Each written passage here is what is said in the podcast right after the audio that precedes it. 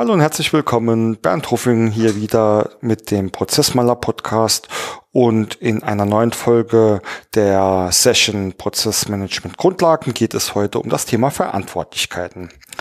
Hierzu zwei Hinweise vorweg. Wenn wir über Verantwortlichkeiten sprechen, werden wir heute nicht über bestimmte Personen und Mitarbeiter sprechen, also Frau Schmidt oder Herr Meier.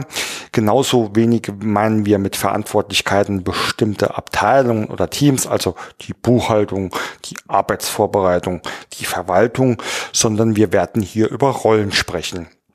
Zu diesem Thema gibt es schon eine Folge der Prozessmanagement Grundlagen und ich empfehle, diese vielleicht vorab zu hören, bevor ihr hier die weiteren Inhalte anhört.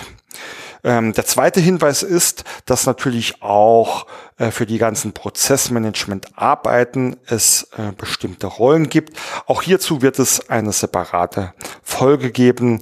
Ähm, deswegen werden wir uns heute erstmal auf allgemeine Verantwortlichkeiten konzentrieren. Ja, äh, welche Arten von Verantwortlichkeiten haben wir denn eigentlich in Unternehmen, in einem Unternehmen? Und ähm, ich möchte mal gerne mit der wahrscheinlich ähm, bekanntesten Art von Verantwortung äh, beginnen. Äh, und das ist eigentlich die äh, Verantwortung des Inhabers, des Gesellschafters, des Eigentümers, äh, der natürlich immer irgendwo die Gesamtverantwortung trägt. Äh, das ist von Haus aus so.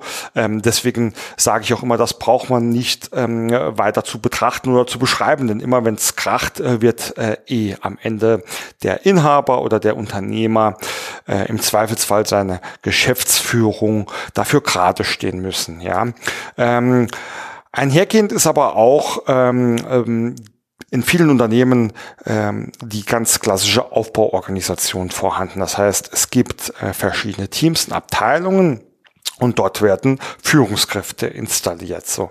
Diese Führungskräfte haben dann mit ihrer äh, Benennung eine führungs- und disziplinarische Verantwortung. Das ist für mich ähm, so der erste ähm, große Punkt, den wir berücksichtigen müssen. Wer ein Team oder Mitarbeiter führt, der hat eine führungs- und disziplinarische Verantwortung. Das heißt, ganz banal gesprochen, von Urlaub freigeben oder mal auf die Finger klopfen, wenn was nicht so gemacht wird, wie es sein soll, ähm, bis hin zu, wie entwickle ich denn meine Mitarbeiter weiter, wie hole ich denn das Beste aus meinem Team heraus.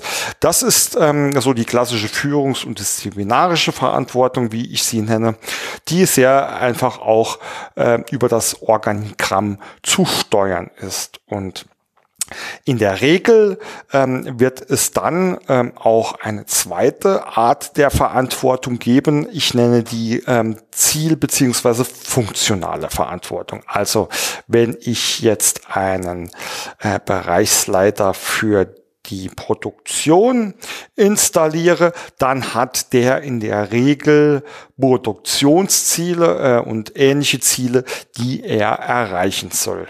Ja, und äh, da meine ich jetzt ähm, noch nicht mal unbedingt die äh, persönlichen Zielvereinbarungen damit, das geht oft äh, einher, aber ich meine jetzt wirklich äh, Abteilungsteams äh, beziehungsweise Bereichsziele. Ja, ein Einkaufsleiter wird zum Beispiel das Ziel haben, äh, billiger einzukaufen oder das Einkaufsvolumen zu reduzieren oder äh, das Lieferantenportfolio zu vergrößern. Also hat ähm, diese diese Verantwortlichkeit ähm, quasi äh, nochmal eine spezielle Verantwortung, um diese Ziele innerhalb ihres Funktionsbereichs, ihres Schaffungsbereiches zu erreichen. Das ist für mich eine zweite Art der Verantwortung. Und auch die ist dann meistens über äh, die hierarchische Aufbauorganisation in Verbindung mit den eben genannten Führungsverantwortungen äh, auch relativ einfach zuordbar. Jetzt ist es aber allerdings so, dass ähm, Prozesse in Unternehmen nicht nur in einzelnen äh, Bereichen oder Funktionseinheiten stattfinden, sondern dass sie mehrere dieser Teams, dieser Abteilungen, dieser Bereiche durchlaufen. Ähm, mein Lieblingsbeispiel ist hier ein Beschaffungsprozess. Ähm, bevor ich was bestellen kann, muss ich erstmal wissen, was wird denn überhaupt benötigt. Ja, ähm, das heißt, irgendjemand muss mir den äh, Bedarf nennen beziehungsweise seine Anforderungen übermitteln. Das sind meistens Themen, bleiben wir jetzt vielleicht auch mal im Produktionsunternehmen, die aus dem Produktionsbereich oder der Arbeitsvorbereitung herauskommen, die dann sagen, wir brauchen für unsere Produktion äh, folgende Artikel in folgenden Mengen und und und und und ja. Ähm, das wird an den Einkauf übergeben, die darauf vielleicht die richtigen Lieferanten äh, suchen äh, die Bestellung durchführen und auch die Bestellung nachhalten. Also auch hier im Einkauf, ich habe jetzt schon gesagt Einkauf, auch hier kann es mehrere Teams geben. Ein, ein Team äh, Disposition, ein Team äh, Einkauf, ein Team Lieferantenmanagement. Und wenn dann die Ware bestellt ist, kommt die vielleicht irgendwann im Lager an. Ja, also da sind wir sehr, sehr schnell in der Logistik, im, äh, im Lagermanagement, äh, wo die Ware angenommen, kontrolliert werden muss, äh, eingelagert wird, äh, später dann äh, wieder bereitgestellt wird.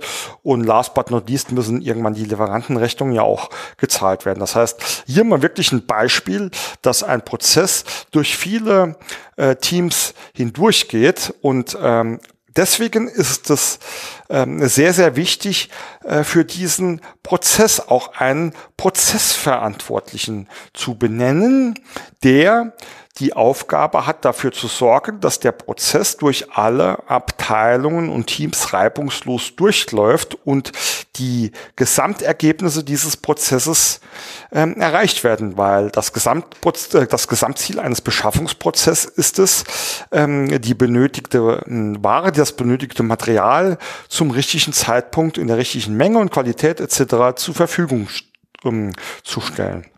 Warum ist das so wichtig?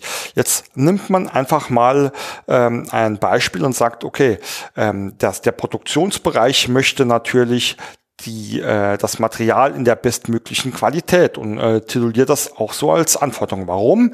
Weil der Produktionsleiter das Ziel hat, qualitativ hochwertige äh, Ware ohne äh, großen Ausschuss bereitzustellen. Jetzt kommt aber der Einkaufsleiter und sagt, okay, äh, das Material, was du willst, das ist mir zu teuer. Also äh, werde ich eher ähm, ein billigeres kaufen, das äh, nicht so die äh, Qualität aufweist. Ähm, und schon haben wir eine Diskrepanz zwischen den funktionalen Zielen der jeweiligen Beteiligten und dem Prozessziel, nämlich ähm, eine Beschaffung unter der Berücksichtigung aller ähm, Kriterien zu gestalten. Und aus dieser ähm, Sichtweise äh, entstehen in Unternehmen viel, viele Missverständnisse. Die Zusammenarbeit läuft, nicht reibungslos und es werden sehr, sehr viele äh, Kosten verursacht die nicht sein müssen. Aus diesem Grund finde ich es unheimlich wichtig, auch Prozessverantwortliche zu installieren, die in der Regel im besten Fall nicht gleichzeitig äh, die funktionale Verantwortung für einzelne Bereiche haben, sondern wirklich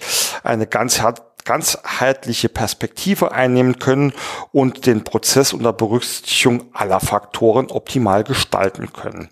Und diese drei Verantwortlichkeiten, ich wiederhole es nochmal, Führungs- und disziplinarische Verantwortung, Ziel- bzw. Funktionsverantwortung und die Prozess- äh, bzw. Prozessergebnisverantwortung, das sind, ähm, ich nenne sie mal jetzt eher strategische Verantwortlichkeiten, ja, äh, mit dem ich mein Unternehmen organisiere. Jetzt gibt's aber natürlich ähm, noch, ähm, oder sollte in der Regel ja irgendjemand auch die Arbeiten durchführen. Das heißt, hier ist es ganz, ganz wichtig, auch Durchführungsverantwortliche zu definieren.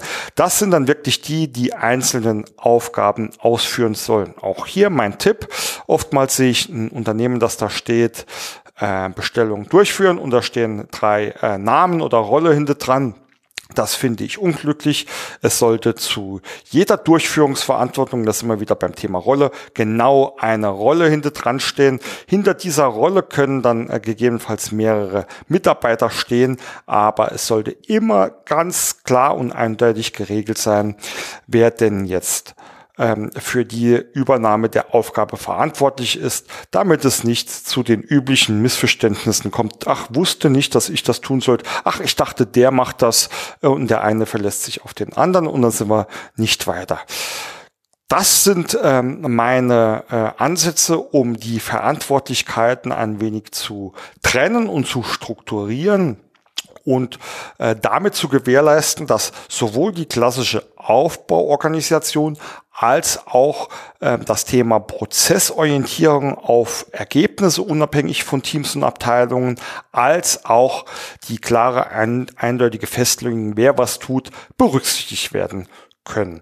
Und äh, ich hoffe, ich konnte euch damit ein paar Impulse geben und hoffe, ihr könnt da auch etwas davon umsetzen. Und dabei wünsche ich euch viel Erfolg und freue mich, wenn ihr bald wieder reinheuert. Bis bald, euer Bernd.